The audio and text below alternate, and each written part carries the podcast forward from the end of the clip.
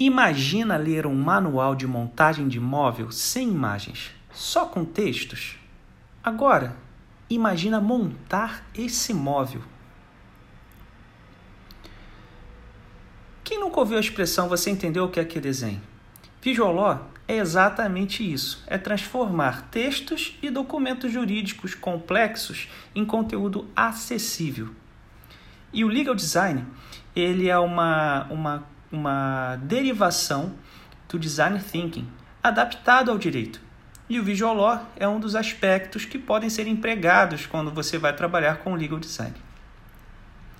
O que eu vou oferecer para vocês aqui são ferramentas de como se fazer uma composição visual no seu documento é, de forma que, ele fique cada, ainda mais interessante, fácil de ler e que ofereça mais conforto para o leitor. Para isso, a gente precisa é, entender alguns elementos básicos, alguns conceitos básicos de composição visual. Esses princípios é, são equilíbrio e tensão visual, nivelamento, aguçamento e ambiguidade, atração e agrupamento. Existem vários outros elementos e eu sugiro que você faça uma busca, pesquise e se aprofunde no conteúdo. É, sobre o equilíbrio e atenção visual, nós temos uma, uma necessidade de dar sentido para as coisas, de dar equilíbrio. É, uma, é um comportamento humano que é normal.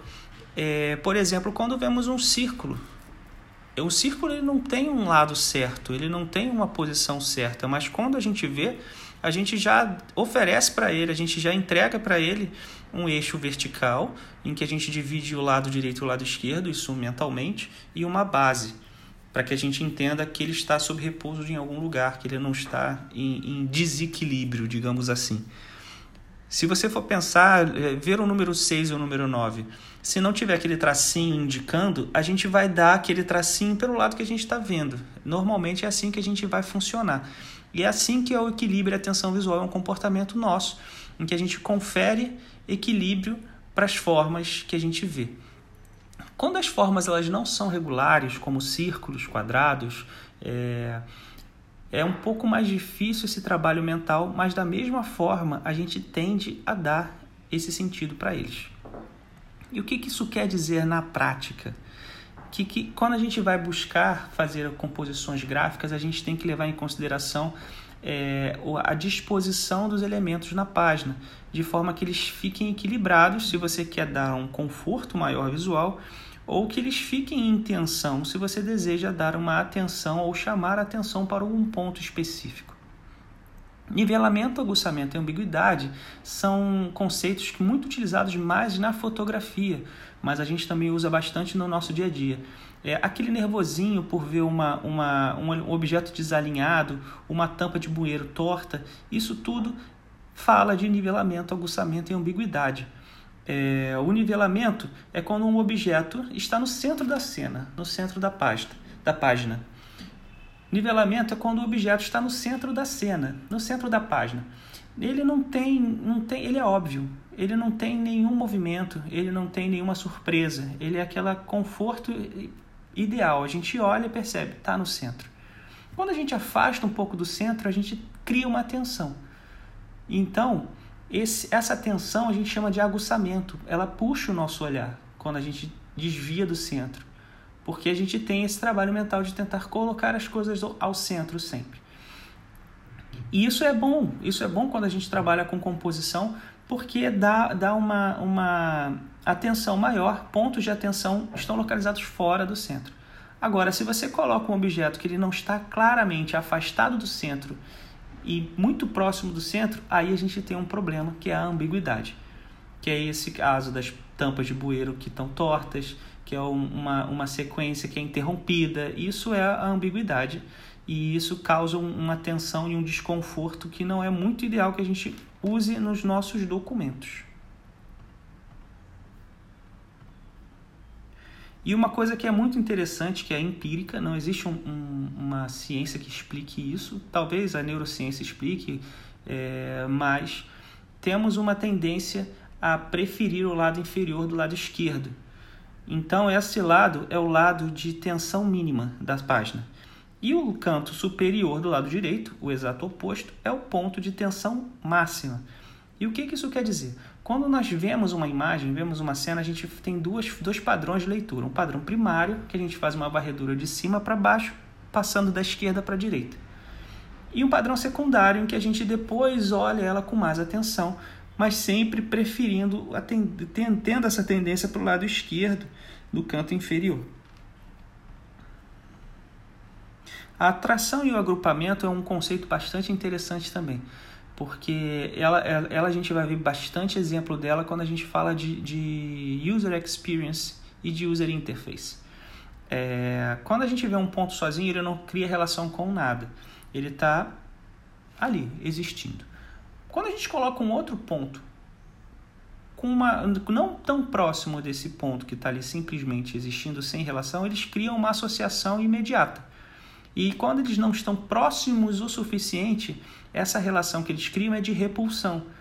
aí existe uma tensão, porque a gente não percebe eles como um conjunto, a gente percebe ele como dois elementos. Agora, quando a gente junta esses pontos, eles ficam mais próximos, aí a gente tem uma, uma, um agrupamento. Um agrupamento é exatamente isso, é quando a gente não necessita de desenhar algo para que a gente perceba esse todo. Quando a gente coloca três pontos de um plano, a gente imediatamente vê um triângulo. E isso é, uma, uma, é um, uma, um comportamento que existe há milênios nossos. Por exemplo, quando a gente começa a interpretar constelações. Constelações nada mais é do que esse agrupamento na prática.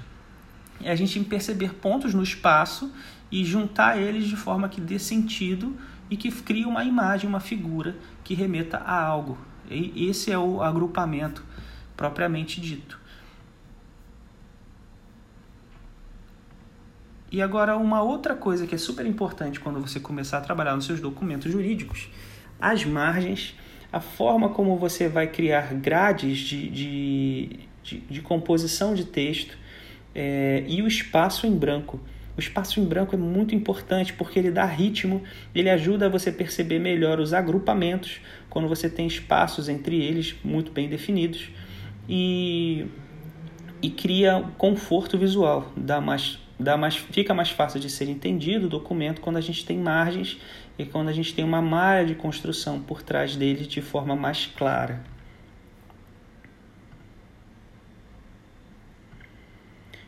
E uma última observação sobre essa questão da composição visual, que muitas pessoas têm dúvidas quando começam a trabalhar com cores, elementos visuais, as famílias tipográficas, as famosas fontes. É, bem, primeiro você precisa saber se você está fazendo um projeto autoral próprio, para o seu próprio escritório, ou se você está fazendo para um cliente. Se você estiver fazendo para um cliente, e, se, for um cliente de médio grande porte, provavelmente ele tem um manual da marca. Então a primeira coisa que você precisa fazer é solicitar a esse cliente o manual da marca, porque nele já contém diversos elementos já estabelecidos por um grupo, um time de marketing, e, e que eles entendem que é a forma ideal desse cliente se comunicar com o cliente dele, dessa empresa se comunicar com o cliente. Então muitos dos trabalhos, muito do trabalho já vai estar solucionado por você. Você vai ter as cores, os elementos visuais, as famílias tipográficas todas definidas. Se é um trabalho autoral é, e você não tem esse documento, aí você começa a pensar uma forma de, de trazer esses elementos para a sua realidade. De repente, ter um manual da marca pode ser algo que vai te poupar bastante trabalho no futuro.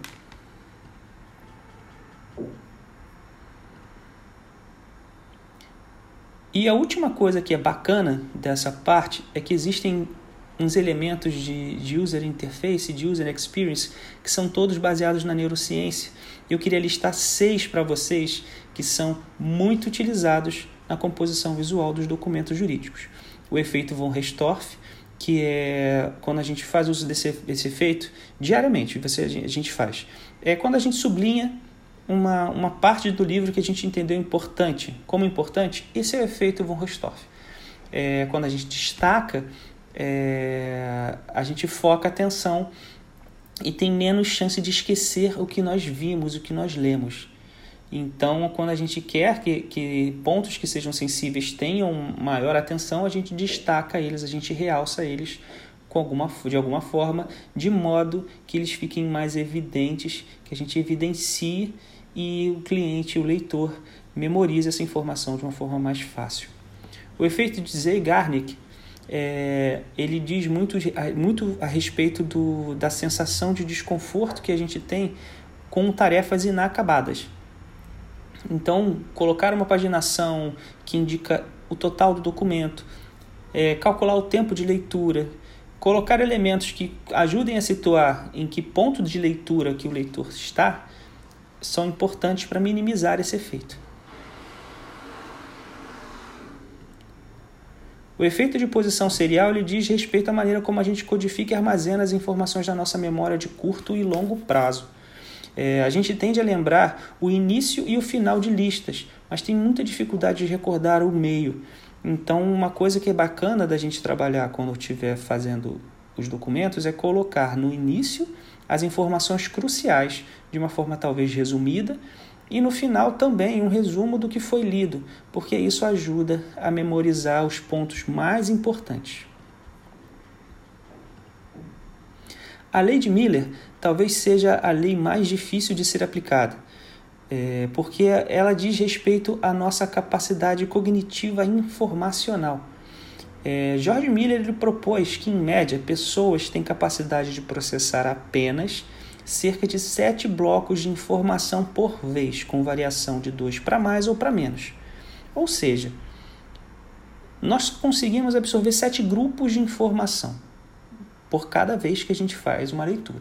Então, escrever parágrafos muito extensos, cláusulas muito complexas ou frases muito longas faz com que a gente prejudique o entendimento da informação.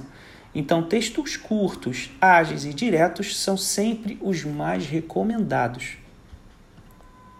A lei da região comum e a lei da proximidade, elas falam do agrupamento, daquele ponto que vimos de composição visual.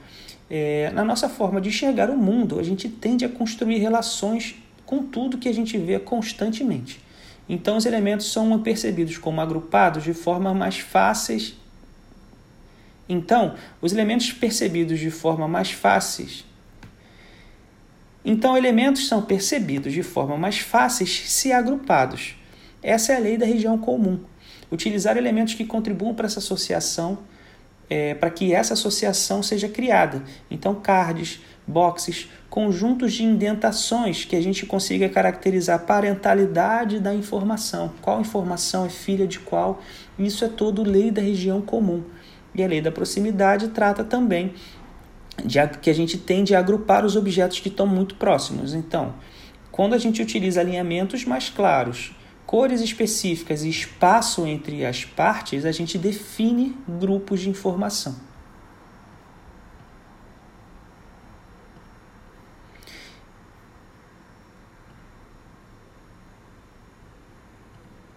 O que eu propus até aqui são formas de se construir imagens, formas de se construir documentos, formas de criar composições que sejam mais interessantes, mais confortáveis, mais fáceis de serem percebidas e de serem assimiladas pelo leitor do seu documento, pelo, pela pessoa que vai ver o seu trabalho.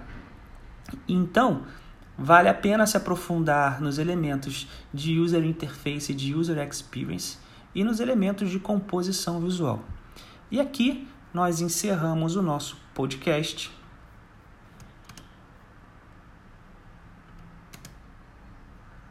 E aqui nós ensinamos o nosso podcast de design de petições na prática.